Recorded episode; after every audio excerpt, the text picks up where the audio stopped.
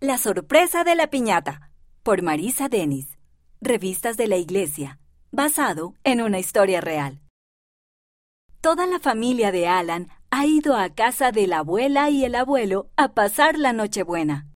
Hola, Alan. Pasa, la tía María nos necesita. Vamos a aprender un baile especial para mostrárselo a todos mañana. Yo te enseñaré. Ayudarnos unos a otros. Eso es lo que hace nuestra familia. ¡Ya lo aprendimos! ¡Bien hecho! Buen trabajo. Mañana presentaremos nuestro baile a la familia. ¿Quién está listo para la piñata?